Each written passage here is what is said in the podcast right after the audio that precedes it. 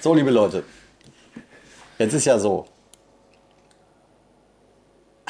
Die, die Fans, Wie soll man das erklären? Die, die, Fans unter euch werden bemerkt haben, dass wir das Intro nicht live gespielt haben.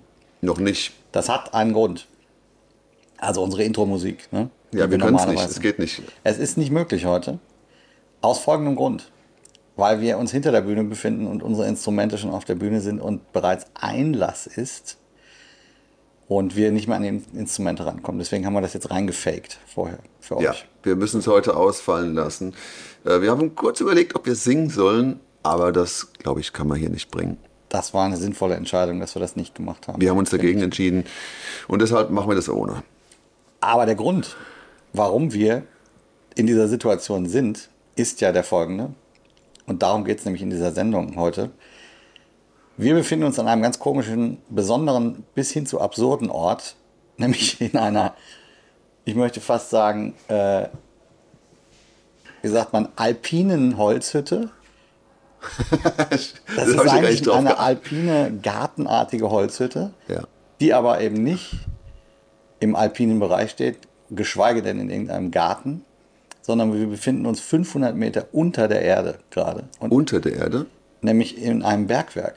Ja, und nicht so wie normal jetzt, wo man eine alpine Hütte erwarten würde, auf, äh, auf einem Berg mit Schnee und toller Aussicht. Genau, sondern Ganz im Gegenteil. in einem ehemaligen Salzbergwerk. Wir sind in Thüringen. Wir spielen heute den zweiten Gig mit der Gregor Meiler Unplugged äh, Tour. Und sind heute Morgen angekommen und haben uns gedacht, das ist doch total absurd. Der Bus steht oben, wir haben noch Frühstück bekommen und dann sind wir in eine Luke gestiegen und paar hundert Meter in den Boden gefahren. Und da, da, da, da, da fing es ja schon an. Also in diese Luke, man muss ja sich das so vorstellen, früher äh, haben die diese Bergleute, die sind ja wirklich in so einen Aufzug, in so einen Stahlaufzug mit Stahlseilen rein und dann ja. mit acht Meter die Sekunde. Das ist die Geschwindigkeit, wie das Ding nach unten ballert. Das ist das, okay. Hat, hat er, glaube ich, gesagt vorhin. Ja. Äh, und dann, dann ballert dieser Aufzug nach unten. Und wir waren, glaube ich, wie viele Leute waren wir in diesem engen Ding? Ja, wir haben nicht alle reingepasst. Wir hatten auch Koffer dabei. Ein paar Instrumente waren noch dabei. Ich glaube, wir waren, die erste Fuhre waren sechs, sieben, acht Leute vielleicht. Ja. Dann war der so voll, dass wir dann auf die anderen warten mussten. Also es war für mich der klaustrophobischste Moment von dieser ganzen Sache. In dieser bin, Woche. Äh, in dieser Woche auch. Ja gut, im Tourbus ist es auch so leicht klaustrophobisch, wenn ja. man in seinem Bett liegt. Aber ähm, in diesem Stahlaufzug zu stehen, während ungefähr zehn Leute rein reingequetscht werden. Ich habe ja totale Höhenangst. Ich habe mit, mit Klaustrophobie nichts am Hut, ja. aber ich habe Höhenangst. Und das Ding war da, also so zwei Fußbreiten passten schon zwischen der sicheren äh, Trittstufe und dem wackeligen ähm, Aufzug. Ja. dem also, Nichts. Ich habe meinen Remover darüber geschoben und habe gedacht, mhm. der passt da nicht dazwischen. Ich halte mich im Zweifel am Remover fest. Oh. Saxophon auf dem Rücken. Naja, aber der Grund war, warum wir jetzt hier sind, wir haben gedacht, äh, wir nutzen diesen absurden Moment und machen eine Podcast-Folge zu dem Thema die absurdesten Gig-Locations mit dem schönen Clickbait-Untertitel zwischen Terroranschlag und Nazi-Gold. Warum Nazi-Gold? Das müssen wir noch erklären. Das müssen wir jetzt erklären. Das ist uns eben heute erst gekommen. Ja. Äh, wir sind hier angekommen, wir sind dann mit so einer Karre hier runter geschattelt worden. Auch sehr spannend. Das kann man also grundsätzlich, glaube ich, allen Leuten empfehlen, dass sie mal ins Bergwerk, ins Erlebnisbergwerk Merkers, das ist ja in sich schon ein äh, hm. Zungenbrecher, hm. äh, fahren sollen, auch wenn da kein Konzert ist, weil das noch ein aktives Bergwerk ist. Ähm, und, Salzbergwerk? Ja, und da gibt es nämlich die, hier ist quasi die historisch spannende Geschichte äh, hat stattgefunden, die dem nicht allzu alten Film Monument Man zugrunde legt. Hier hat nämlich, äh, haben die Nazis 44 angefangen, Gold vor, äh, äh, wie sagt man, vor dem Rest der Welt vielleicht zu äh, bunkern? Ja, erstmal die eigenen Dinge, also ganze, äh, das ganze Reichs, die Reichsreichtümer ja. äh, und aber auch äh, ähm, äh, Kunstwerke und so weiter wurden hier gelagert. Ich glaube 230 Tonnen. Tonnen Gold. Genau. War das Plus, so? absolut, genau. Und ja. dann noch viele, viele andere Banknoten und, und Silber und Und wir wurden dann, kurz vorm Soundcheck sind wir eben in den Goldraum geschattelt worden. Also in den Raum, den dann die Amerikaner, als sich hier die äh, Front verschoben hat, äh, den die dann gefunden haben. Ich glaube, die Story war so, dass hier ein Franzose, ein, ähm, äh, wie sagt man, äh, Kriegsgefangener äh, mehr oder weniger gepetzt hat. Da ist irgendwas, da sind Mhm. Ja, ja, irgendwelche Äh, Lastwagen reingefahren und Check das mal, ja. check das mal aus. Er wusste nicht genau, worum es geht. Man muss sich auch vorstellen, dass dieses Bergwerk hier unten, wie hat er gesagt, so groß wie das Münchner Straßennetz ist ungefähr oder so, so, so komplex. Nee, nicht wie das Straßennetz, sondern wie München mit allen Vororten. Mit also die Fläche. die Fläche von dem, äh, Wow. es sind glaube ich vier Bergwerke, die hier zusammenhängen. Also so tief Mhm. sind wir jetzt in dem Thema auch nicht drin, aber das ist das, was uns heute kurz zwischen Tür und Angel mitgegeben wurde. Ich glaube, es sind vier Bergwerke, die zusammenhängen zwischen Hessen und Thüringen. Mhm. Und die sind äh, so groß, also dieses unterirdische äh, Netz ist so groß wie München samt Vororte. Ja, genau, es ist riesig. Wir haben so einen Plan gesehen, wo man äh, da sehen konnte, wie, wie komplex das ist. Also es, es ist auch so, dass die Menschen, die hier runterfahren, die werden mit einer Plakette sozusagen äh, sortiert. Jeder Mensch bekommt eine Plakette und die muss, äh, wird unten abgegeben und dann wieder muss die oben wieder abgegeben werden oder so. Genau, ne? damit die wissen, wie viele Leute hier drin sind, damit auch keiner vergessen verloren wird. geht, weil wenn hier unten genau. einer vergessen wird, der läuft wahrscheinlich hier wochenlang rum und verhungert. Also keine Chance. Ganz genau. Also das Schöne war jetzt wirklich unerwartet für mich. Oben hat es geregnet, wir sind aus dem Bus, aus dem Nightliner ausgestiegen, sind eben in diese Luke, ähm, kurz mal Druckausgleich, ein paar Mal gemacht. Ja, das war auch krass Ja. mit den Ohren, ne? dass die Ohren dann plötzlich so... Und dann sind wir in diese Karre gestiegen und dann wird man hier so ähm, mit Lichtgeschwindigkeit. Äh, das Spannende war auch, dass ähm, unsere Back Backline-Cases zu hoch sind. Also da, wo die Gitarren drin sind, das ist zu hoch, das passte da nicht rein. Deswegen musste man die Gitarren quasi in einem kleineren Case transportieren. Und dann fiel uns aber noch auf, dass es nicht sinnvoll gewesen wäre, diese schöne äh, sechs, siebenartige Batterie von Gregors Lakewood-Gitarren äh, hochkant zu transportieren, weil dafür die Decke nämlich zu niedrig ist. Ja. Also wir wären losgefahren. Wir wären, wenn wir, also der Fahrer ist auch relativ zügig hier ja, der durchgeballert. hatte Spaß, weil wir da auch Spaß Ja, hatten. so ein bisschen Entertainment, ne? Ja, haben wir schon gemerkt. genau, Gibt ja. auch ein Mikrofon, das er hinten an die Leute schicken kann, wo er dann so sagt, hier fahren wir jetzt vorbei an der, ne? hier an der, an dem und so. Genau. Äh, und, dann, und dann sitzen wir halt da hinten drin und, äh, und, und haben die schöne Aussicht ne, auf die Felswände äh, und fahren da durch, durch diese äh, Und oben gucken die Gitarren raus. Situation. Genau, und oben schauten dann ungefähr sechs, sieben Gitarren von Gregor schauten oben raus. Und wenn der so weitergefahren wäre, hätte die wahrscheinlich alle abgemäht an so einem Ja, ich das. Stahlträger. Ich habe da ganz kurz gesagt, Leute, ich bin mir relativ sicher, dass die einfach 10 cm zu hoch sind.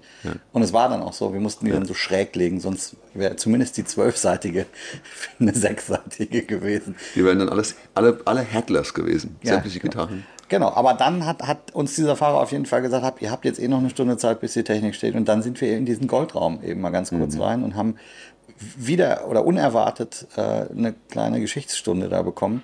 Ja. Und deswegen ist uns heute dieses Thema eingefallen, ähm, dass es doch vollkommen absurd ist, was wir schon erlebt haben, was man als Musiker erlebt, äh, was für komische Gig-Locations es gibt, Ja. die man sich selber nicht ausdenkt, sondern man fährt dahin, weil irgendjemand das gebucht hat und man ist dann da drin Mhm. und äh, häufig ist das natürlich irgendwie spannend und auch absurd und darüber wollen wir in dieser Folge reden, deswegen Ja. heißt sie quasi zwischen Terroranschlag und nazi Wir fangen auch hinten an. Wir fangen jetzt direkt bei dem äh, Nazi-Gold an und hören mit dem ähm, Terroranschlag auf, was äh, Deswegen müsst ihr bis zum Ende dranbleiben. so macht man das als cleverer YouTuber. Ja. Ähm, ja, was auch eigentlich der Tiefpunkt unserer Karriere war, würde ich sagen, aber da kommen wir noch dazu. Ähm, Genau. Wird ganz Ja. traurig am Ende. ja, es ist zumindest ähm, emotional. Also zumindest Ja. war es krass. Ähm, Naja, äh, jetzt sind kommen wir erstmal im Berg, Jetzt sind wir im Berg. spielen gleich den Gig. Es klingt fürchterlich. Das klingt fürchterlich. Die Stimmung ist aber gut. Es ist, wenn- man, man könnte jetzt eigentlich denken, dass es arschkalt ist hier. Ne? es ist, es aber relativ okay. Ich habe immer noch eine kurze Hose an. nicht. Du hast Zeit deinen Urlaub. Du willst nicht loslassen von deinem Ja, Urlaub. das habe ich ja schon gesagt. Ich trage jetzt seit dem Korsika-Urlaub immer noch kurze Hose. Ich will noch nicht, dass der Herbst, geschweige denn der Winter aber ihr beginnt. hattet halt auch einen wirklich sehr schönen Urlaub. Wir hatten einen tollen Urlaub. Darum geht es aber hier nicht. Aber da hätte man auch kann- spielen können. Man hätte da spielen können, genau. Stimmt, man hätte da spielen können. Ich habe sogar da schon mal gespielt. Ja, siehst du? Genau. du, ist doch Genau. alles Äh, richtig. aber hier sind wir unter Tage und es ist so gerade so, dass ich die Hose tragen kann.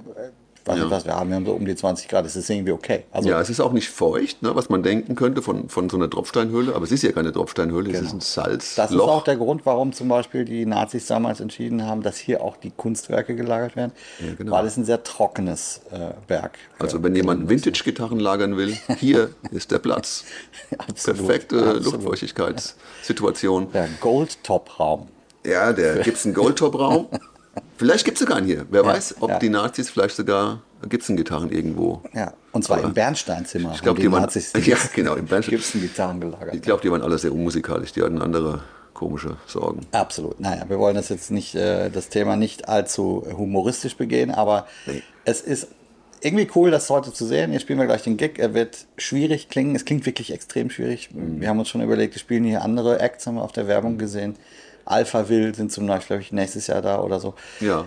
Wir spielen unplugged, wir können darauf reagieren, wir können so ein bisschen leiser machen und uns auch versuchen, auf diesen sehr halligen äh, äh, akustischen Raum einzustellen. Wenn man jetzt hier mit einer lauten Rockband spielt, ich will gar nicht wissen, was da los ist. Also ich, ich habe, da wir ja In-Ear-Monitoring jetzt äh, aufhaben, ist es hier nicht so ganz so schlimm. Ne? Also ich habe einen recht guten Sound auf dem Kopf jetzt, Ja, aber ich will nicht wissen, wie es draußen ich will keine Atmos heute auf dem Ohr haben, das wird schwierig. Nee, Atmo-Mikros, das sind die Mikros, die den, den Saal aufnehmen oder die uns äh, das Gefühl geben, dass wir im, im Saal stehen oder was mitbekommen von den Leuten. Das, äh, da hatten wir aber schon mal drüber geredet, dass dann plötzlich Leute ihre äh, Küchenrezepte dann vor Mikro ähm, bereden und dass wir dann mitkriegen und das, deswegen ist es oft so, dass wir uns dagegen entscheiden. Und das wird hier auch der Fall sein. Das wird der Fall sein, genau. Aber egal. Ähm, was passiert, und deswegen haben wir jetzt ein bisschen Zeit, ist nämlich, dass heute kommen, es ist ausverkauft, ich glaube, es kommen 1300 Menschen, habe ich glaube ich Ah, muss ja, das ist ja verrückt, weil die müssen ja alle auch hier Die durch müssen diesen alle Schacht. durch diesen einen Aufzug fahren. das ist echt krass, ja.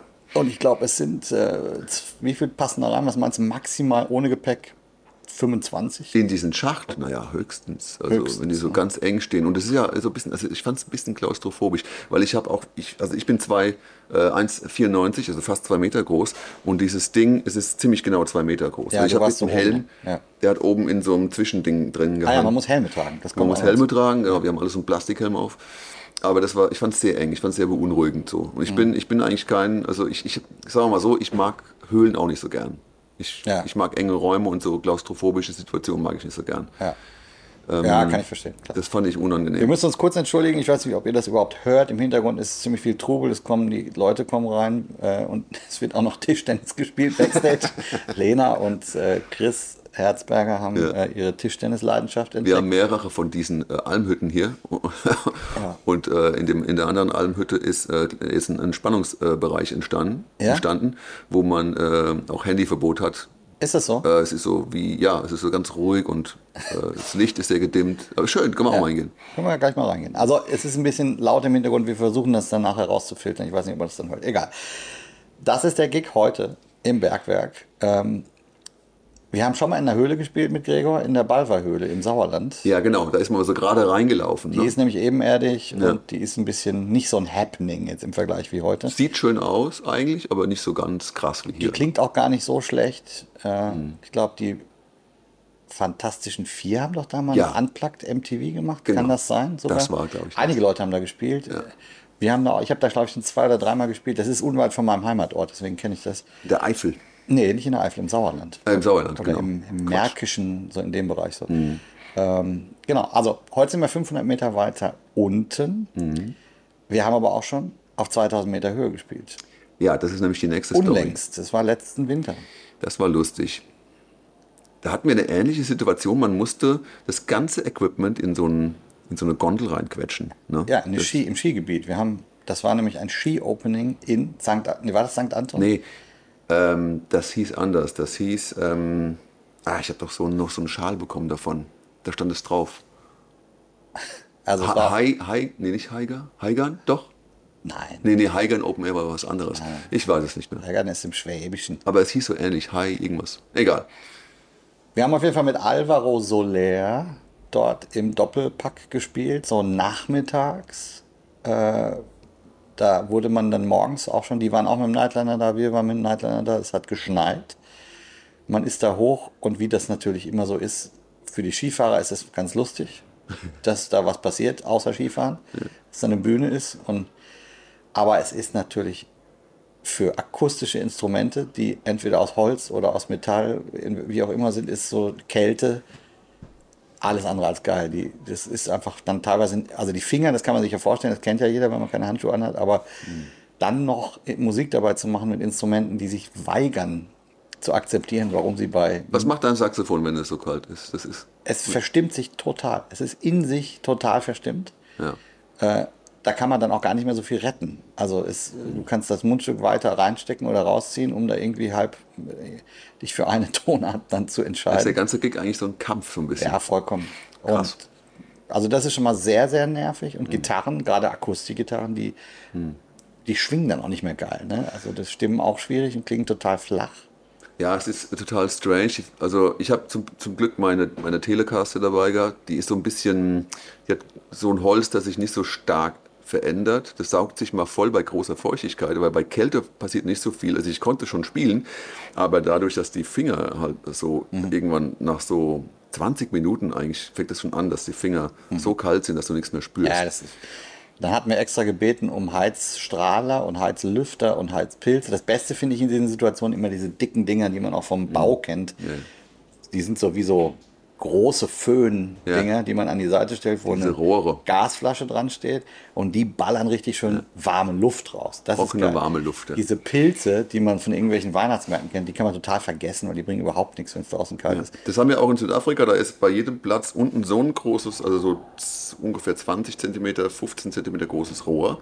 Und ich, äh, ich, ich, kann mich immer nur daran erinnern, dass die ähm, da an meinen Fuß so ein bisschen blasen und da kommt dadurch, dass es in Afrika immer so feucht ist, kommt da aber so sehr trockene Luft raus. Und dann kann man die Hände immer so, so dran halten, genau. dann werden die trocken.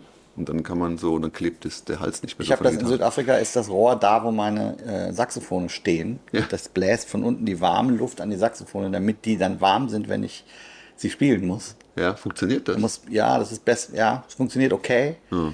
Ähm, Machst das ja auch schon ein Ein Tod muss mal sterben. Mir ist dann kalt, aber die Saxophone sind warm. so viel opfere ich mich auf für die gute Intonation. Krass, habe ich äh, gar nicht gewusst. Genau. Nee, aber das äh, war lustig. Ich weiß noch, da gibt es ein tolles Bild, wo du, also wir reden jetzt immer noch über den 2000 Meter Schneegig, wo mhm. du aus dem Tourbus mit der Gondel hochgefahren bist und auf dieser äh, hohen Station da angekommen bist und stehst mit, weiß nicht, Vans oder Chucks und dem Remover-Koffer im Schnee und ziehst diesen Koffer auf seinen Rollen durch den Schnee, wo sonst nur Skifahrer sind und du hast einen Riesenhals. Das war ein, das ein tolles Foto. Ja, weißt du, warum das so war? Ich habe nämlich, äh, wir hatten dieses wunderschöne, warme, gemütliche Backstage mit Kaffee und so, wo alle saßen. Und ich, ich so, äh, wo, wo haben denn die, ähm, die Helfer ja. meinen Koffer hin? Und dann ist Sven so, ja, das ist auf der Bühne. Ach, du bist zur Bühne gelatscht? Ja, und dann musste ich zur Bühne latschen. Ach so, eine Koffer. Ja, irgendwie so ne, ein paar okay. Meter weg war. Und dann musste ich meinen schweren, also den großen Remover-Koffer dann über die Skipiste, über, über diese 20 Zentimeter Schneeschicht äh, ziehen, ja. wo, wo Rollen ja. natürlich keinen Sinn mehr machen. Ja, ne? überhaupt nicht. Ich hätte eigentlich sogar Schneeschuhe gebraucht, ja. bin aber mit meinen, äh, es waren so relativ dünne Lederschuhe, äh, Stiefel, so, so, so und mit denen bin ich natürlich so 20 Zentimeter im Schnee versunken. Das und war toll. Dein Gesicht, du hast dich so geweigert, du hast das einfach über dich ergehen lassen, hast aber auch das war toll. Wir, nee, aber wir ich saßen dann, drin und haben rausgeguckt, während du da durch den Schnee stehst. Ich krieg dann aber auch so ein, ich krieg dann auch so ein, wie sagt man da, so, so eine Challenge. So, ich, ich sag ja. mir dann so, nee, ist mir scheißegal, ja. ich mache das jetzt. Und habe dann so eine, so eine ein Meter lange, äh, breite Loipe ja. durch das ganze Ding gezogen. Remover-Loipe.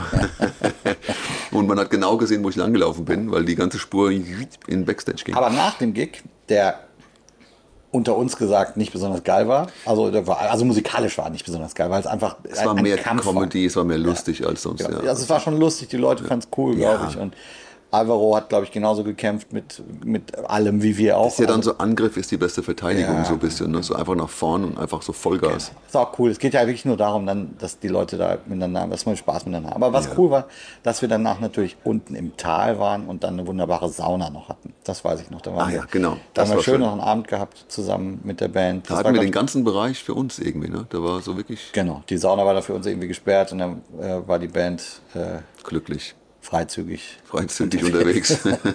da wir uns ja ein bisschen kennen, ist es auch nicht mehr so. Ist alles, da kennt man sich. Und trotzdem will ich es nicht immer sehen. Ja, man kennt sich. Aber wir haben ein paar Jahre davor, auch noch, wenn es jetzt nochmal um Schnee geht oder um Kälte geht, erinnere ich mich, da waren wir nämlich in St. Anton. Das war aber unten Stanton. in St. Anton. Stanton. Genau. Das war mit Revolverheld zusammen. War Oh das ja. ein Ski-Abschluss oder ein Ski-Opening auch? Ich weiß nicht. Ich glaube, es war ein Abschluss, weil es war Na, ganz am Ende des nee, Jahres. Nee, es war aber für uns Ende des Jahres, es war aber Dezember.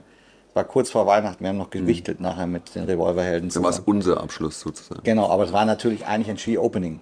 Ja, ja, Also okay. wenn man so will, es war auf jeden Fall der, der äh, für die Skisaison noch relativ früh, es war noch vor Weihnachten. Ah, ja. Äh, Kenne mich da nicht aus. Da war es aber so, kann ich mich sehr gut daran erinnern, dass es überhaupt nicht geschneit hat. Es war nur bitter eisekalt. Es waren, ich glaube, minus 16 Grad. Es war so unfassbar kalt.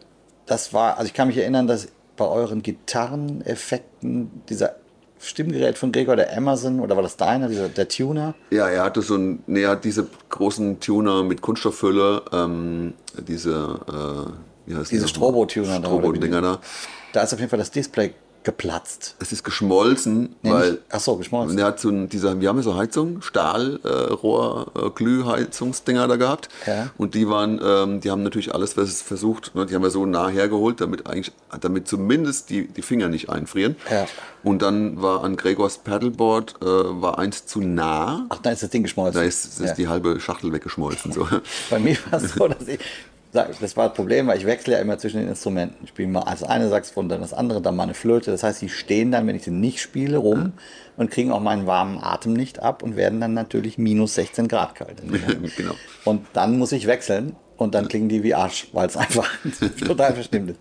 Äh, und dann habe ich zu einem Helfer gesagt, Alter, da muss jetzt sofort irgendwie, ich muss, das muss warm sein, sonst kann ich das nicht machen. Irgendwie. Und hat da irgendwie, die waren eh nett, aber es war halt, es ist eigentlich absurd, das überhaupt zu machen. Egal. Auf jeden Fall hat er auch so einen, einen von diesen Heizdingern, wo so Glühstäbe drin Genau sind, die. relativ nah an meinen Saxophonständer gestellt. Ja.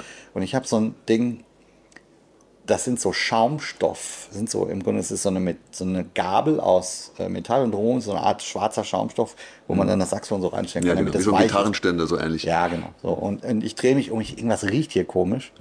Dann ist das Ding so nah daran, dass dieser schwarze Gummischaumstoff so runtertropfte. Er so Ins Saxophon rein. Nee, auf, auf die Bühne so. Aber es war einfach fürchterlich. Vollkommen absurd. Absolut Ich habe auch, äh, witzigerweise, ich habe meinen Fender Deluxe Reverb, also einen Gitarrenverstärker mit so einer richtigen Lautsprecherbox, so wie es immer war, benutzt. Na, mittlerweile benutzen ja viele Camper-Amps und so Zeug, aber ich hatte einen richtigen Amp dabei. Und äh, ich weiß noch, wie diese Box klang. Weil wenn man, Ja. das ist ja aus Pappe oder sowas, Ja. ne? oder so sowas Die Box ähnliches. ist so Papp. So Pappzeug. Ja. Und die klang nur noch so bing, bing, bing, bing. Ja, die bewegt sich dann nicht mehr so richtig. Die, hat, die war so eingefroren, also wenn, Ja. wenn so eine Lautsprecherbox so kalt wird, dann kommen auch keine Bässe mehr. Die macht nur so bing, bing. Ja. Und so klang meine Gitarre auch so, wenn man so einen Ei, äh, Eierschneider nimmt und mal so drüber fährt, bling, so Ja. ungefähr klang Ja, meine genau. Gitarre. Genau so. Das war ziemlich lustig. Was auch lustig war, dass wir dann natürlich unser normales Programm gespielt haben, mit so Situationen, wo wir dann immer die Leute auch an, weiß was ich, fünfmal am Abend ist so eine Animation mitklatschen, jetzt bitte alle mitklatschen. genau. Und dann standen halt, das waren relativ viele Leute da. Ich meine, Revolverheld und äh, hier ist was im Hintergrund. Ja. Das ist, kann sein, dass die jetzt gerade einen Schacht bohren. Diamanten suchen. Kommen, die kommen vielleicht gleich hier raus. Auf jeden Fall standen da in St. Anton da irgendwie, weiß was ich, 1500 Leute vor der Bühne und waren gewillt mitzuklatschen, hatten aber alle Handschuhe an. Mhm. Ja, genau. Deswegen war es so, ein Klatsch einfach so, Puff, puff. du hast halt nichts gehört, es war total. Das es war so, bitter, ja. eisekalt und es war zwar nett mit äh, netten Menschen da zu sein, aber musikalisch war das auch irgendwie äh, eh- mehr Tortur als äh, dass man das als schönen Gig bezeichnen konnte. Ja, man versucht das irgendwie durchzuziehen und die Stunde auszuhalten ne? und äh, möglichst viel ähm, gute Laune zu versprühen und, und Spaß zu haben. Ähm, und dann geht es auch irgendwie. Das ist ein bisschen ähnlich wie, wie, wie so, so ein Faschingsumzug, wo man halt einfach mal sagt, okay, es ist alles lustig, man friert. Und man kann ja dann sich auch nicht äh, komplett wahnsinnig betrinken, weil man muss ja auch noch spielen auf der Bühne, geht dann auch nicht. Also man muss ja schon irgendwie halbwegs nüchtern bleiben. ja, im Gegensatz zu den Skifahrern. Die können dann Die können in schick- jedem Zustand Skifahren, wie wir in jedem Zustand, genau. Das, Da passiert auch nichts. Genau. Ähm, Und Aber- dann haben wir abends ja noch äh, die Wichtelparty gemacht, ne, mit, mit Revol äh, Revolverheld. Genau, da haben wir Das war sehr lustig gewesen. Und die, ich glaube, die wussten, war das nicht so, dass sie nicht wussten, dass wir wichteln? Nee, die wussten schon, dass wir wichteln. Ja. Also, wenn ich mich richtig erinnere, wusst, war abgesprochen, die beiden Bands, die sich noch nicht so richtig gut kannten, sage ich mal. Also, der eine oder andere kannte sich schon, aber, Mhm. Ja, wir kannten die von Sing einen Song so ein bisschen. ja, aber nicht alle. Ja. Und, die, und so weiter. Ja, also, auf jeden Fall, wir wichteln, okay. Die dachten, wir machen Schrottwichteln. Ja, genau. Und wir mit der Band hatten auch schon mal gewichtelt, ein Jahr vorher oder so. Und hatten aber gesagt, wir wichteln jetzt nicht teures Zeug, aber trotzdem schöne Dinge, also. Ja. ernst gemeinte Dinge. Ja, genau. Und das war dann ein bisschen komisch, weil die Fallhöhe zwischen den Geschenken sehr, Stimmt. sehr absurd war irgendwie. Da haben wir ganz komische Sachen geschenkt Ja. bekommen. Da haben zwei deutsche Bands in Österreich auch in so einem alpinen Skihütten-Ding da gesessen und äh, zwei verschiedene Arten von Wichteln betrieben. War lustig. War lustig, ja. Der Massimo hatte eine Gürteltasche bekommen, kann ich mich daran erinnern. Äh, so, eine, so eine Gürteltasche, die man so ähm, auf der Höhe von, vom, vom Gürtel trägt. Ähm, und die war äh, geformt und auch ähm, designt wie äh, ein nackter Bauch. Ja, genau. Ja, Kannst du dich erinnern? Ja, ja. Das heißt, du kannst diese Gürteltasche sozusagen über dein T-Shirt ziehen und es sieht immer so aus, Als würdest würde die Plauze raushängen. Als würde die Plauze raushängen. Das sah bei Massimo ziemlich witzig aus. Ja, genau. Hat es auch gut performt an dem Abend. Ja. Gut. es war auf jeden Fall ein lustiger Abend. Ja, genau. Aber Sehr das waren lustig. jetzt so die Kälte und die Bergsituation. Ja. Ähm, Wasser haben wir noch, oder? wir haben Wasser. Wir haben auf dem Schiff gespielt. Ja. Mein Schiff war das damals. Durchs Mittelmeer sind wir da gefahren. Atria, genau. Das, was man heute aus äh, ökologischen Gründen nicht mehr machen sollte, Ja. weil da so viel rausgeblasen wird. Aber das war mal so, dass wir so Artists in Residence mäßig unterwegs waren. Wir haben, glaube ich, nur zwei oder drei Konzerte gespielt. Ja, genau. Gibt es einen richtigen Konzertsaal in dem Schiff? Jeder, der mal eine, so eine Schiffsreise gemacht hat. Ich habe noch nie eine gemacht. Ich bin nicht so der Fan von. Ja, ich auch nicht. Ähm, und es hat uns auch nicht so gut gefallen. Ne? Nee, ich, für mich, ehrlich gesagt, ich, ich bin kein Fan von diesen Schiffen, von Mhm. diesen Mein-Schiff-Nummer. Das ist alles immer so, ja, es sind da sehr viele Menschen und es ist immer irgendwie alles so vorsortiert schon, was man isst, was man macht. Man darf dann kurz an Land und aber alle gemeinsam und es ist so wenig Individualität dabei. Aber egal, man sieht, der Vorteil bei so einer Schiffreise ist natürlich, oder das Spannende an der Schiffreise ist, dass man in wenig Zeit viel verschiedene Orte sieht. Mhm. Also in dem Fall, wo sind wir losgefahren? Wir hatten Dubrovnik, wir hatten Montenegro, wir hatten Griechenland. Wir Kreta? hatten Kreta? Nee, Nee, Kreta ist ganz. geht ja gar nicht eben. Ähm, aber diese ganze Adriaküste, Dubrovnik, also dieses, ähm, Ja. ähm, diese Küste da hoch. Das, ich weiß nicht, waren Aber wo, haben, wo sind wir gestartet? äh, gestartet auf Malta. Richtig, wir sind nach Malta geflogen und sind von Malta los. Und dann Erstmal quer rüber. Ja, genau. Und dann war, glaube ich, Dubrovnik und das ganze Zeug da, diese ganze genau. Küstenseite. Genau, genau. Das war lustig irgendwie, vor allen Dingen, wir hatten mal ähm, so einen Landgang, wo wir dann rausgeschippert wurden und dann wurde halt die ganze, die ganze Schiffsmenge äh, Menge an Leuten wurde so durch so einen Ort geschleust und wir haben uns sofort eine Vespa geliehen Und sind sofort abgehauen. und sind in genau die andere Richtung Ja, gefahren genau, ja. und sind dann irgendwo an so einem Strand äh, hängen geblieben, wo wir dann den ganzen Tag waren. Das war eigentlich ganz lustig so. ja. ja, aber da waren wir halt mit der Band auf dem, ähm, auf dem Schiff und war so als, uh, da die Gregor Meile Band spielt für sie so zwei, drei Konzertchen und das ist dann auch technisch mit so relativ kleinem Besteck, weil es auf so einem Schiff dann halt so ist, wie es ist. Da gibt es übrigens lustige Bilder vom hinter der Bühne, wo wir ähm, Klamotten gefunden haben von einer Theatergeschichte mit Perücken und so. Und da haben wir alle so Perücken angezogen. Ja, weil da zeitgleich auch andere Shows immer stattfinden. Ja. Irgendwelche Revues, irgendwelche Tanzshows und Vielleicht finde ich das Bild noch, das kann ich mal einblenden von dir mit der Perücke. von mir Ja, du hast so, so eine komische Perücke aufgesetzt. kann ich nicht mehr dran erinnern. Du hast ja öfter mal so, ne, wenn irgendwelche Sachen rumliegen, ziehst du die das einfach so? an. Ja. Und äh, da habe ich einige Bilder schon gemacht. Naja, also das war auf jeden Fall mit dem Schiff. Äh, Da kann ich mich dran erinnern, dass das absurd war, weil das so gewackelt hat beim Spielen. oh ja, das war komisch. Das ist, man sieht es nicht. Man steht in dem Theater drin, also in dem Ja. Schifftheater steht man drin und guckt ja, du siehst, ah, es sind keine Fenster, du siehst nicht draußen, wie jetzt gerade Seegang ist Ja. oder ob, Kein Horizont. ja, ob der jetzt links abbiegt gerade oder so, das kriegst, du- kriegst du nicht mit. Aber es wackelt und du wirst halt so da kalt erwischt, dass, Das du, dass du gerade falsch balancierst sozusagen. Dein Gleichgewichtssinn, der sagt der ja irgendwie, da ist irgendwas komisch. ja, ja. Es Und ist auf jeden Fall, es fühlt sich anders an, als an Deck zu stehen und rauszugucken, wo man die Wellen sieht. Ja, ja. da drin denkt man, ich bin auf der Bühne und das habe ich schon Millionen Mal gemacht und plötzlich wackelt alles. Ja. Irgendwie. Das ist so wie, naja, egal. Das ist crazy. Das war das Schiff. Ich habe aber auch noch eine geile Schiffsgeschichte, die ist ein bisschen kleiner. Ähm, ich habe mal in Mannheim, als ich noch studiert habe, gab es mal einen Gig, ich müsste jetzt lügen, vom Kulturamt oder irgendwas. Die wollten, ne, da geht, in Mannheim gibt es ja auch einen Hafenbereich, da wo Ja. auch die Pop-AK ist und so weiter. Ne? Äh, und da war, glaube ich, die Idee, dass man so ein kleines Schiff chartert. Und da soll, das soll mit dem Schiff sollte da so rumgeguckt werden durch den Hafen und so ein bisschen so Hafengebiete, freistehende äh, Areale sollten für irgendwelche Investoren attraktiv äh, gemacht werden, damit die da irgendwie vielleicht zuschlagen und sich da ansiedeln. Ich glaube, da will jemand was holen. Firmen. Hier will jemand was Ja, da holen. will jemand rein was holen. Ja, komm noch rein. Der Sven, das ist übrigens der Sven. Tag. Ich suche meine, Was suchst du? die Kamera. Die Kamera. Genau. Und dann gab es noch eine. Genau. Die Ich hätte hier eine Kamera. Nee, lass ihn noch laden. Ich hol die Laden. Der Sven ist der Manager und der Booker von Gregor. Und da kommt noch die Elena dazu. Die kennt ihr bereits aus einer anderen Folge von uns. Wie sieht denn die Lena aus? So, ihr könnt jetzt auch gerne wieder rausgehen.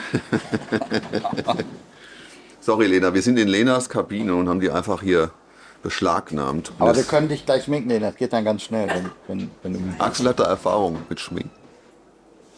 So, es war jetzt ein kleines Intermezzo. Oh, ist einfach besser so, wenn man so eine Ruhe hat. Nee, also wir sind auf jeden Fall auf diesem Schiff, wo ich dann mit irgendeiner Band war und wir sollten da spielen und da waren halt, das war so Sektempfang auf diesem kleinen Bötchen. Äh, so ein zweistöckiges Ding, wo auch eine Küche drauf war und so weiter. War gutes Wetter, alles cool. DJ hat gespielt, wir haben Mucke gemacht. Und äh, da waren ganz viel Stöckelschuhe unterwegs und ganz viel senffarbene Sakkos und irgendwie Sonnenbrillen. Senf. Und dann sollte da irgendwie Investment stattfinden, keine Ahnung, irgendwie Mannheim. Ich weiß nicht mehr genau, worum es ging. Auf jeden Fall sollte man sich diesen Hafen angucken. Und um da einmal um den Hafen rumzufahren, musste man in eine Schleuse rein mit diesem Schiff. Da gab es so eine kleine Schleuse. Die, Ja, ja. Und dann sind wir da drin und dann irgendwie macht so und dann ist diese Schleuse kaputt gegangen. Das Schiff stand irgendwie in der Schleuse und bewegte sich nicht. Also die Schleuse ging, hat irgendwie nicht funktioniert. What? Und es fing so an zu regnen. Also es waren so Wolken und es waren halt einfach diese Menschen mit den Stöckelschuhen alle da. Und äh, das war einfach total ätzend, weil die 150 Leute an Bord, das Ding zog sich ewig in die Länge, wir kamen nicht da raus und wir mussten dann einfach ewig lang Mucke machen, äh, damit da irgendwie halbwegs Entspanntheit. ent- Wow. Und als es dann regnete, mussten ja alle auch unten rein in das Schiff, weil es ja oben nass wurde und es war alles total eng. Super peinliche Aktion, also Investment gone wrong. Gone wrong. War auf jeden Fall äh, absurd. Äh, war ich dann auch froh, wieder zu Hause. Aber ich habe öfter mal so Sachen, auch so auf dem, auf dem ne, wenn du so zum Beispiel, wenn eine Coverband gebucht wird, ähm, über den Rhein zu fahren. Ne, du steigst dann in Köln oder in, in Mainz, irgendwo steigst du dann Ja, das ich noch nicht gemacht. in so ein ja. Ding und, und stehst dann da und machst. Aber das war eigentlich immer ganz okay. Da ist noch nie irgendwie jetzt, da habe ich noch nie komische Sachen erlebt. Aber da wackelt es auch immer so ein bisschen. Und wo es aufwackelt, wo wir immer mal wieder gespielt haben, ist in Tulln auf der Donau. Ja.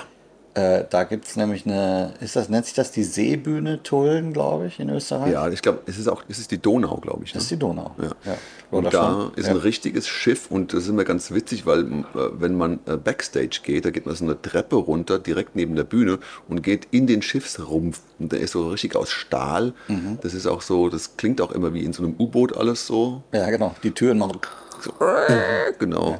Und dann, ähm, dann da steht man da unten drin, da gibt es auch Duschen. Gab es da die Duschen? Nicht Ja, alles. Das ist so richtig. Komplettes Backstage. Und da hat man da in diesem Stahlcontainer unten drin unter Wasser eigentlich gesessen. Das war ziemlich witzig immer. Genau, und da sind so ein paar Meter Wasser und dann gegenüber sitzt das Publikum so auf Tribünen am an Land. An Land, genau. Das ist ein schönes Setting. Also die, das, ist, das sieht schön aus. Man guckt Ja. halt auf die Donau und die Band spielt halt. Das fand ich immer cool. Das war immer cool, ja. Und wenn man so, äh, da gibt es dann so einen Steg, der führt dann von Land auf die Bühne und dann äh, ist man da immer so äh, entlang gelaufen auf die Bühne so. Genau. Das fand ich immer ganz geil. Das ist halt immer im Sommer, so Sommerfeeling. Ja. Das war ein geiles Ding. Ja.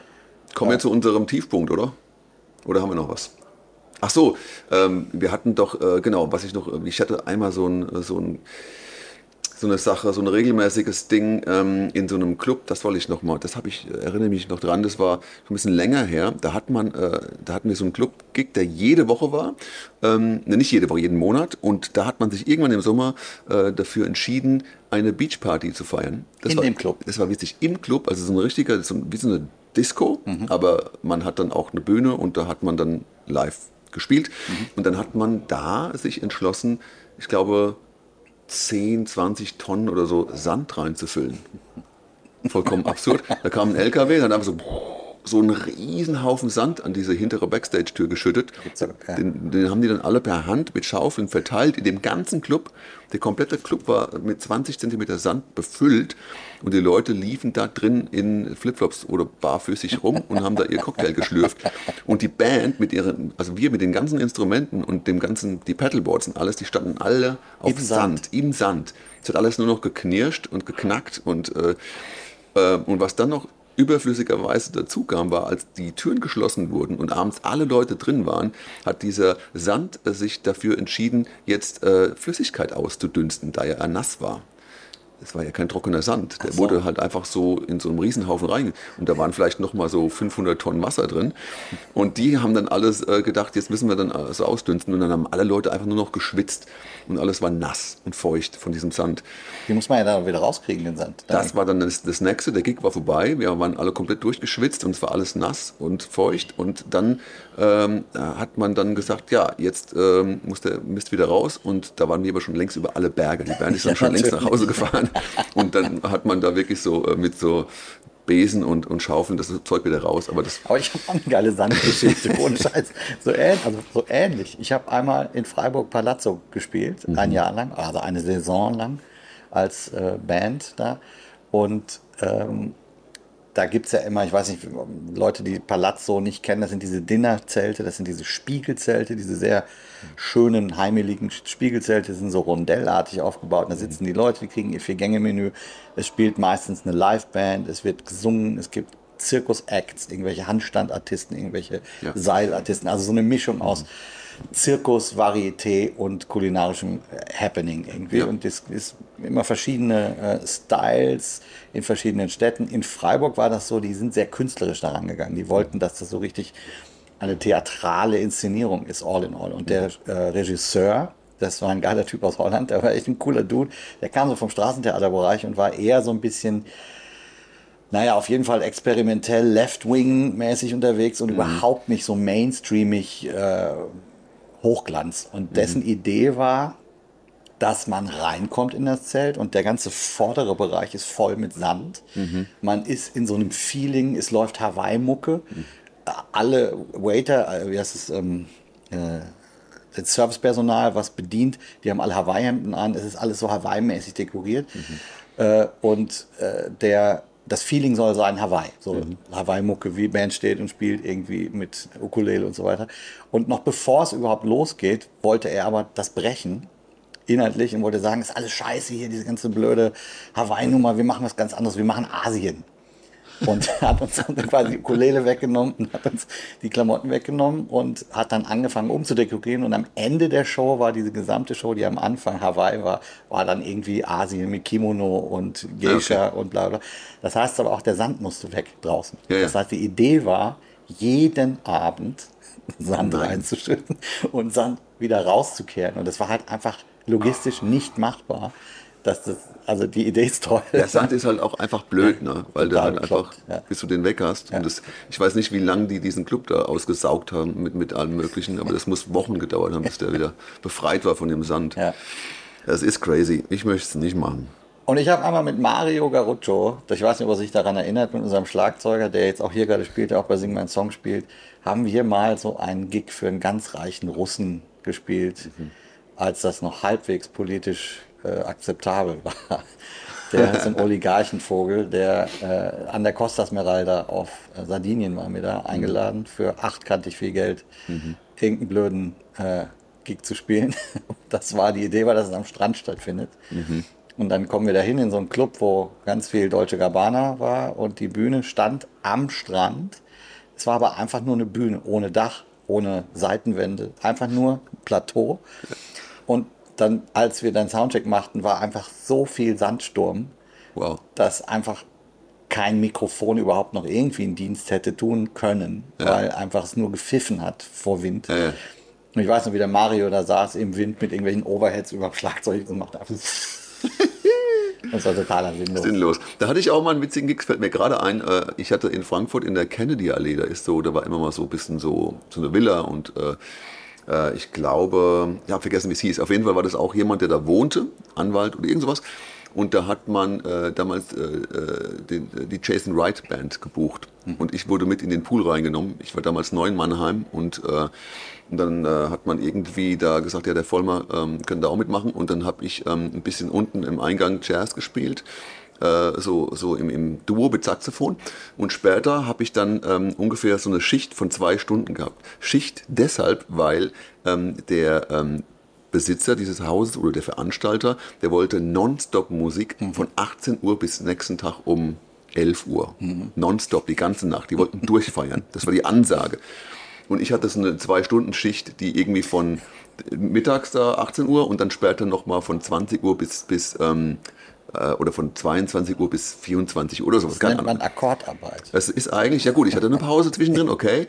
Und äh, ich äh, habe auch zugesagt und so. Und dann nach meiner Schicht war damals, äh, ich glaube, der Stefan Ullmann dran, der nicht mehr unter uns ist, aber der hatte die, die nächste Schicht nach mir. Es waren auch etliche andere Gitarristen beteiligt an diesem Marathon, äh, Musik-Cover-Marathon. Und es war wirklich, es war, ohne Mist, es war nonstop Covermucke. Die ganze Nacht. Ich weiß nicht, ob die dann Songs wiederholt haben. Müssen sie ja wahrscheinlich, weil wie willst du? Das ist ja, also, das war ja noch nicht mal so, dass man zwischen den Songs irgendwas gesagt hätte, sondern es war noch dazu nonstop Musik. Es war unfassbar. Es war wie so eine Art Guinness-Buch der Rekorde. und äh, ich mittendrin und ich dann so, okay Leute, äh, ja, meine Schicht ist vorbei. Tschüss. ich war nach Hause. Und dann kam der nächste dran. Das war ziemlich witzig. Also, habe ich noch nie gemacht. Und ja, Ja. das war Ja, ziemlich schräg. Im Eventbereich gibt es manchmal sehr lustige Ideen, die äh, fragwürdig sind. Ich glaube, uns würden noch etliche andere Sachen einfallen, äh, so, ne, wenn man so richtig nachdenkt, aber das ist absurd, was, was man so alles schon gemacht hat in der Zeit. So. Das ist echt crazy, ja. Ja. Aber du hast es eben schon angekündigt und wir wollen ja auch dem Clickbait äh, gerecht werden. Ähm, das Nazi-Gold haben wir schon abgehandelt, aber den Terroranschlag noch nicht. ja, das ist, wir haben das auch, die- diesen komischen, ja, das war einfach, wir haben das ja nie, wir wollten das ja nie so ausschlachten eigentlich so. Ne? Wir haben auch eigentlich nie groß drüber geredet. Wir haben, genau, also das muss ich jetzt auch sagen, also wir haben jetzt eben das so gesagt, dass wir drüber reden und es ist jetzt auch okay, es ist ein paar Jahre her ähm, und wir haben damals, das war keine Ansage intern bei uns, also Gregor hat nicht gesagt, wir dürfen nicht drüber reden, äh, wobei er selber, was ich im Übrigen wahnsinnig krass finde, toll finde, er selber hat zu diesem Thema äh, keine Interviews gegeben, wurde sehr, sehr viel dazu gefragt und man hätte das natürlich ausschlachten können. Also klar. wenn man jetzt marketingmäßig denkt, ne, klar. hätte man das ja ausschlachten können und sagen können, uiuiui, bei meinem Konzert war ein Terroranschlag, dann ist man in der Bildzeitung oder Ja, in vielen genau. Zeitungen. Und das kann man nutzen und hat dadurch eine größere Reichweite. Gregor ist einfach ein Typ, der gesagt hat, ich gebe zu diesem Thema keine Interviews. Und das muss ich sagen, finde ich absolut geil, dass er das so gemacht hat. Ja. Äh, jeder von uns hat, ist damit umgegangen, wie er selber oder sie selber damit umgehen wollte. Also die Situation war, wir haben in Ansbach gespielt. Es war ein Festival, äh, da hat auch Joris gespielt äh, vor uns. Joris äh, hat vor uns gespielt, witzigerweise. Es war ein recht großes Festival, genau. Es war so ein Innenhof und wir haben da, es waren glaube ich vier oder fünf Acts, ich weiß gar nicht mehr genau. Mhm. Aber Joris war auf jeden Fall mit seiner Band vor uns, ein geiles Konzert gespielt, es war mega fett, kann ich mich erinnern. Ja. Und dann sind wir auf die Bühne, haben gespielt und dann war immer noch sehr viel los. Also ich weiß nicht, 3000 Leute vielleicht im, im Hof oder so. Und dann hat das einen Knall gegeben. Und äh, für uns auf der Bühne war das so, als Musiker weiß man es, wie es klingt, wenn ein SM58 runterfällt ähm, auf die Bühne. Und es macht einfach so Pock, so, so ein Pock-Geräusch. So klang das auf meinem In-Ear. Und ich wusste überhaupt nicht, was los ist. Es war irgendein Geräusch da. Ja, ich habe das auch gar nicht gehört. Laura guckt zu mir und äh, Laura hat, ähm, ich habe an ihrem Blick gesehen, dass sie ahnt, dass irgendwas uncool ist. Ja. Weil ich kann mich noch an diesen Moment erinnern, wo sie zu mir guckt und sagt, was war denn das? Und ich so, keine Ahnung, ich hab, vielleicht war es draußen ein Gasbehälter, irgendwas von der Küche oder so, vielleicht ist irgendwas runtergefallen, keine Ahnung. Äh, und dann hat aber äh, in der Zeit ähm, unser Keyboarder ähm, öfter mal so eine, so eine Art Donner kurz simuliert bei einem Song. Frei mit dir. Der hat immer so, Ach ja, weißt du noch, genau. der hat immer so einen. Donnerkrollen irgendwie mal abgeschickt. So. Ah, ja, genau. Äh, und da dachte ich erst noch, vielleicht ist er irgendwie auf, auf eine Taste gekommen. Ja, wir so. dachten auf jeden Fall, es sei was Technisches oder irgendwas. Ich äh, habe es nicht, nicht wirklich. Ja, und dann war irgendwann klar, irgendwas ist komisch. Es kam dann auch äh, jemand vom Veranstalter zum Gregor und es sprach dem Gregor was ins Ohr. Und der Gregor hat dann auch nichts angesagt. Erstmal, wir haben weitergespielt. Zu dem Zeitpunkt wusste der Gregor, glaube ich, dann schon, was passiert ist, aber man hat oder man hat ja nicht so gewusst, genau, was das jetzt genau, was da genau los ist. Aber Ja, und ich weiß auch gar nicht, ob er wirklich wusste, was passiert ist oder ob zu dem Zeitpunkt noch, äh, weil es kursierte dann, es war eine Gasexplosion, das war so die erste Info, die so vielleicht auch in der äh, Öffentlichkeit so äh, publiziert wurde, das weiß ich gar nicht genau. Aber es war klar, da ist irgendwas passiert und ähm, dann war die Idee, dass man quasi weiter Musik macht. Das wusste der Gregor wiederum und dann wurde quasi diese, dieser, diese Räumlichkeit, also diese, äh, dieser Innenhof von hinten evakuiert. Dann kam also so, äh, äh, war das die Polizei oder ich weiß nicht wie. Ja, ich habe ich hab auf jeden Fall straight äh, gegen, also die Bühne war direkt gegenüber von dem Haupteingang. Man konnte, wenn Ja. man gerade ausgeguckt hat, direkt auf diesen Eingang über die Leute hinweg schauen und hat gesehen, dass da plötzlich äh, Leute rein gerannt kamen. Es waren, ähm, waren ein paar Polizisten, glaube ich, mit, mit Waffen sogar. Und, Ja, äh, die ich hatten glaub- so ein Maschinengewehr dabei und haben so ganz äh, sehr sachte die Leute von hinten aufgefordert, Genau. äh, ganz sachte nach links und rechts das äh, zu verlassen. Also das war sehr, sehr gut gelöst. Es war extrem aufgeräumt. Ich habe Ja. echt, ich, ich, ich habe irgendwie zwischenzeitlich habe ich halt alles Mögliche gedacht. Ne? Ich habe dann ähm, auch gedacht, ja, weil du fängst ja dann an Kopfkino. Ne? Du ich kann stehst auf mich der erinnern, Bühne. du hast die Gitarre mal weggetan. Wir haben weitergespielt. Ich habe die Gitarre weggestellt und bin hinter meinen Amp und habe auf Twitter geguckt, ob es irgendwas gibt. Ach krass. Ja, weil bei Twitter Ja. äh, tauchen so schnell, die ersten ja. Ja. Sachen eigentlich auf. Also ich jemand, für uns war, wir wussten nicht, was los ist. Die Ansage war, wir spielen auch weiter. Ja. Und äh, wir haben gespielt und ich habe gemerkt, du bist irgendwie unsafe, irgendwas ist komisch. ja, ich habe gemerkt, dass jetzt ist wirklich was faul. Ja, und dann hast du aber dann wieder weitergespielt. Du bist wieder zu uns gekommen, hast Ja, weitergespielt. genau. Ich wusste ja, weil Sven, unser Manager, stand ja an der Bühne und äh, man hat gemerkt, dass hier alles Mögliche besprochen wird äh, um Genau. uns herum. Und die klare Ansage an uns war, weiterspielen, weiterspielen, Genau. weiterspielen. Also die Idee war, dass jetzt auch keine Massenpanik aufkommt, sondern dass quasi die, die Musik geht weiter. Wir haben dann irgendwann gesehen, da wird evakuiert, dann ist das schon ein Zeichen dafür, dass irgendwas passiert ist. Ja.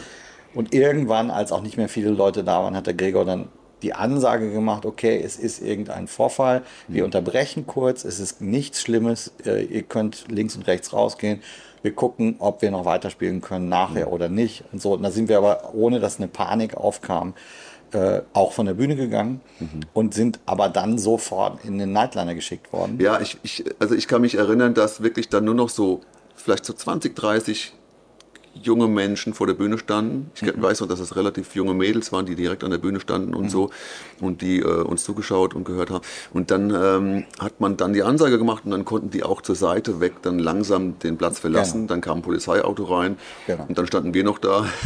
So die letzte, Ja. die letzte, äh, die letzten Typen auf der Bühne und dann haben wir dann so gesagt bekommen, okay, ihr könnt jetzt dann auch mal aufhören. Genau, und dann sind wir runter und hatten zu dem Zeitpunkt immer noch nicht, wussten immer noch nicht, was los war und sind dann in den Nightliner. Das war nämlich das Einzige, was da, also es wurde irgendwie großflächig abgesperrt und wir haben Mhm. dann mit der Joris Band zusammen im Nightliner ab, oder mit der Max Giesinger Band, war der nicht auch dabei? Nee, das war Joris. War das ich, Joris? Ich kann mich gut an Joris erinnern. Die Band, die hatten ihren Bus direkt vor unserem geparkt und wir haben auch dann angefangen, darüber zu quatschen und so. Und, Und dann ähm, kam halt irgendwann raus, dass da ein Selbstmordattentat war, das weiß man ja mittlerweile, das war dieses An Ansbach-Ding. kann man alles nachlesen, genau, Genau. was Und- genau passiert ist. Und es war Glück im Unglück, wenn man so will, weil derjenige nicht auf das Gelände gekommen ist. Der hatte kein Ticket. Genau. Der ist nicht aufs Gelände gekommen die Security hat gut reagiert, hat einen guten Job gemacht. Ja. genau. Und der ist quasi, dann hat diese Rucksackbombe oder was er da hatte, irgendwie eine Nagelbombe hatte, die dann draußen vor dem Festivalgelände äh, gezündet und ist aber als einziger gestorben. Ist also Hm. niemand anders äh, zu größerem Schaden gekommen. Crazy. Das muss man sagen, war insofern Glück im Unglück, weil wenn der drin gewesen wäre, wäre es auf jeden Fall sehr, sehr unschön geworden. Ähm, das war ein absurdes Ding. Ich kann mich erinnern, dass wir dann in der Nacht eigentlich noch nach Mannheim zurückfahren Ja, da mussten wollten. ja ewig lang da warten noch, ne? Wir, Weil man wir muss hatten am ja nächsten so. Tag Sing meinen Song. Wir hatten eine Probe für Sing meinen Song und sollten Stimmt. Weihnachtslieder recorden am nächsten Morgen. Ja, stimmt. Äh, kann ich mich sehr gut daran Und erinnern. ich weiß noch, als wir hinten am Tourbus standen oh, und man wusste noch nicht genau, ob das ein Einzeltäter war oder ob da noch mehr herum, weil wir hatten ja kurz vorher die Anschläge in Frankreich, in diesem Club, wo man mit Kalaschnikows äh, da ähm, Genau. diesen Vorfall hatte und äh, man hat natürlich Parallelen im Kopf äh, durchdacht und ich, äh, ich hatte auch die ganze Zeit so, äh, Leute, ähm, keine Ahnung, ob hier noch mehr rumlaufen. Geht mal bitte in Deckung. Es war auch die Ansage, bleibt in den Bussen, Ja, ja, genau. geht bis in Deckung. Ja, Wir wissen es nicht. eine heiße, ne? heiße Zeit ne, mit Flüchtlingsthematik damals. Es war Äh, total crazy, war weil man auch, ähm, es gibt ja bei der Polizei, gibt es glaube ich diesen Begriff äh, Chaosphase, ähm, wo, wo ähm, noch nicht genau klar ist, was passiert, wie viele Leute involviert sind und Ja. wo man die ganze Zeit noch versucht, Leute in Sicherheit zu bringen und versucht herauszufinden, was zu tun ist. Genau. Äh, Und äh, so kann man es vielleicht sehen. Es war einfach äh, vieles unklar und man muss einfach erstmal nur die Leute in Sicherheit bringen. Und wir waren an den Tourbussen und haben, glaube ich, über zwei Stunden oder länger da ausgeharrt. Und an uns sind, sind Sondereinsatzkommandos vorbeigefahren. Es ist den Hubschrauber irgendwie Ja. angekommen und überall war Polizei, alles abgeriegelt. Wir durften nirgendwo hingehen. Ja. Ähm, das war ein krasser Film und es ist aber alles gut gegangen. Für uns. Für uns ist jeden nichts Fall. passiert und es ist dann irgendwie, wir haben natürlich intern immer mal wieder so drüber gesprochen Mhm. und jeder für sich hat das vielleicht auch irgendwie verarbeitet. Wie gesagt, es ist, wir haben es nicht gesehen, das ist draußen passiert. Ja.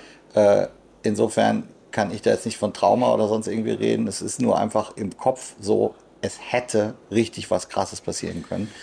Äh, und das wäre unschön gewesen. Jetzt äh, war das trotzdem nah dran, sage ich mal. Äh, und keiner von uns hat es jetzt groß publik gemacht. Wir machen das jetzt gerade zum ersten Mal, dass wir darüber reden, jetzt in der Öffentlichkeit sozusagen, Ja. für die wenigen, die unseren Podcast quasi hören. Aber äh, jetzt auch nicht vor dem Hintergrund, dass wir da jetzt äh, Aufmerksamkeit ziehen wollen, sondern einfach nur, weil das tatsächlich für uns, also für mich zumindest, war das ein denkwürdiges Happening. Es war einer dieser Auftritte, die auf jeden Fall hängen bleiben. Ne? So, Ja, ja. Ähm, vor allem äh, auch deshalb, weil ähm, ich muss auch von mir sagen, ich habe danach immer so ein bisschen im Backstage so, so was ähnliches wie ein Fluchtweg. Ähm, also nicht, dass ich das jetzt da Angst gehabt hätte oder so. Wir hatten ja immer Security und es war immer alles cool. Aber ich habe immer so ein bisschen in- der ersten Phase danach habe ich immer so ein bisschen immer so Taktiken im Kopf versucht äh, für, für mich klar zu machen, was, wo die Band hin kann, wenn, wenn irgendwas ist oder so. Keine Ahnung warum. Ähm, klar nimmt man das so ein bisschen mit erstmal. Ne? Ich, was ich krass fand, das war, also wir können uns ja, es sind so verschiedene Phasen. Ne? Das war so ein Thema, diese Flüchtlingskrise, äh, danke Merkel, diese ganze politische Phase, die damals so aufkam. Mit, äh, ich war damals auch in Österreich noch und bin viel nach Deutschland, Österreich gependelt über die Grenzen. Es war so eine aufgeheizte, äh, politisch komische Situation in Deutschland. Absolut. Äh, ähnlich wie es danach auch wurde mit Covid, wo dann plötzlich diese ganze Querdenker-Thematik und Verschwörungstheorien und so weiter, so eine andere Phase war das dann. Ja. Aber ich kann mich damals erinnern, dass dann am nächsten Abend, am nächsten Tag ganz, ganz viele Leute mir geschrieben haben auf damals so über Facebook Messenger, den ich nie nutze, weil ich den nervig finde. Äh, also Leute, die mich nicht so gut kennen. Also jetzt nicht Freunde, die meine Telefonnummer haben.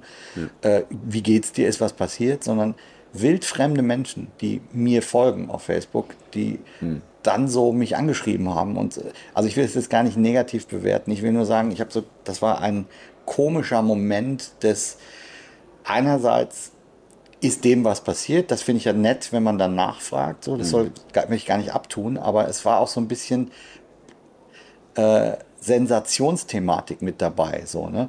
Und da muss ich dem Gregor insofern, was ich ja eben schon sagte, so äh, ganz toll beipflichten, dass er genau das nicht gemacht hat, diese Sensationsnummer daraus äh, äh, auszuschlachten irgendwie. Und ich habe auch versucht, das sehr klein zu halten. Äh, und diese Anfragen so nach dem Motto, hey, alles cool, nichts passiert. Ja, es war, ich meine, es sind jetzt Jahre vergangen und es ist mittlerweile auch alles so, so Gras drüber gewachsen. Ne? Und ist ja auch nicht so, wie du, wie du schon gesagt hast, es ist ja nicht so, dass wir da jetzt ein krasses Trauma davon Ja, ja, eben. getragen haben. So, ne? Aber es ist einfach halt, ähm, ja, wenn man so jetzt im Nachhinein drüber nachdenkt, wie das damals war, und ich erinnere mich daran, wie, wie Mhm. crazy das alles war, wie, wie surreal diese Situation war, ist es schon verrückt. Ähm, und ja, aber ich habe auch, ich habe eigentlich echt nie, ich habe das so Freunden erzählt Ähm, und, aber man, man will natürlich nicht jetzt irgendwie, man will das nicht irgendwie so sensationsmäßig äh, aufbauschen. So, ne? Also das irgendwie so, war das ja auch so ein sensibles Thema und deswegen haben wir jetzt auch äh, da, da eigentlich lange nicht drüber gesprochen. Ja, genau. Jetzt haben wir das mal gemacht, haben die total runtergezogen, die Voll, Emotionen ja. unserer sonst so Total die Stimmung luftigen, runtergefahren. Es war am Anfang so lustig und jetzt sitzen wir hier in unserer Hütte und Ja. sind Ja, fixen alle. Ich weiß auch nicht, was wir Rauchen schon dürfen wir auch nicht. Aber ähm, es ist ein bisschen c'est la vie, ne? muss Ja. man sagen. Und das ist ja auch eigentlich das Schöne, äh, dass Live-Konzerte so sind, wie sie sind. Sie sind mal so, sie sind mal so. Ja. Wir wissen nicht, was uns heute Abend erwartet. Äh, es wird scheiße klingen, das wissen wir. You never know. Aber äh, es wird trotzdem ein hoffentlich schönes Konzert. Und Vielleicht klingt es sogar gut. vielleicht wird es ganz toll. Ich bin total negativ. Wir wollen ja auch jetzt nicht irgendwie, ne, die Location hier irgendwie, also das ist ja, das Schöne ist ja, wenn die Leute erstmal drin sind, ne, diese acht- 28.000 Menschen, wenn die alle hier unten sind, dann klingt das Dann alles klingt gut. das total toll. Ja, ich bin, was das angeht, wahrscheinlich ein äh, Grießgraben. Du bist einfach verwöhnt. Ja, absolut. Nein, das wird mit, das find, ich finde das auch immer toll, dass sowas passiert. Also überhaupt das Thema heute, äh, was man alles schon erlebt hat, äh, das, äh, für mich ist es ja immer so, ich gucke nicht so sehr auf den Tacho, was die Uhr angeht und ich gucke, versuche auch nicht so sehr aufs Geld zu gucken, solange das irgendwie halbwegs okay bezahlt ist, äh, bin ich schon meistens irgendwie happy. Ähm, aber dass man eben so rumreist, dass man mit Menschen, die man mag, äh, musizieren darf und dann auch noch in lustigen Räumlichkeiten das tun kann oder äh, manchmal auch in nervigen Räumlichkeiten, aber dann, äh, man hat auf jeden Fall so eine Palette an Erinnerungen, die da äh, entsteht. Auf jeden Fall. Äh, das ist ein Teil von, von dem Musikmachen, der irgendwie es auch spannend hält. So. Auf jeden Fall, man kommt rum und man sieht äh, Sachen, die man so vielleicht nicht sehen würde, ne? Äh, ob man jetzt irgendwie auf dem Berg spielt oder im Keller unten oder hier wie hier. Ähm, und mal gucken, was uns noch so erwartet die nächste Zeit. Ich meine, wir sind ja noch ungefähr 18 oder 35 Jahre Ja. auf Tour. Morgen sind wir im Saarland. Jetzt im Saarland. Ja, Da kann auch so einiges passieren. los. Wir werden sehen. Genau. Ja, also äh, so viel zu dem Thema. Wir haben es geschafft, unter einer Stunde zu bleiben. Das haben wir uns ganz lange Haben wir geschafft, ne? Also es sei denn, wir reden jetzt noch drei Minuten. Nee, wir sind durch. Wir, haben ja, wir wollen uns angewöhnen, dass wir auch professionell zum Schluss kommen. Ich muss auch meine Haare noch machen. Du musst deine Haare noch machen. Das möchte ich aber jetzt wirklich mal sehen, wie du das machst. Hast du so, machst du so Dinger da dran? Ich habe keine Haare. So. Verlängerung. Ja. Genau, also wir müssen jetzt uns gleich mal fresh machen. Ich werde wahrscheinlich eine lange Hose anziehen zu dem Konzert jetzt. Finde ich nicht cool, weil du wolltest es eigentlich nicht authentisch, ne? Nee. ja, ich weiß. Ja. Nein, jetzt ist der Moment, ich ziehe jetzt eine lange Hose an. Ja. Wir stimmen die Gitarren, gehen auf die Bergwerkbühnen. Wir Danke euch fürs Einschalten.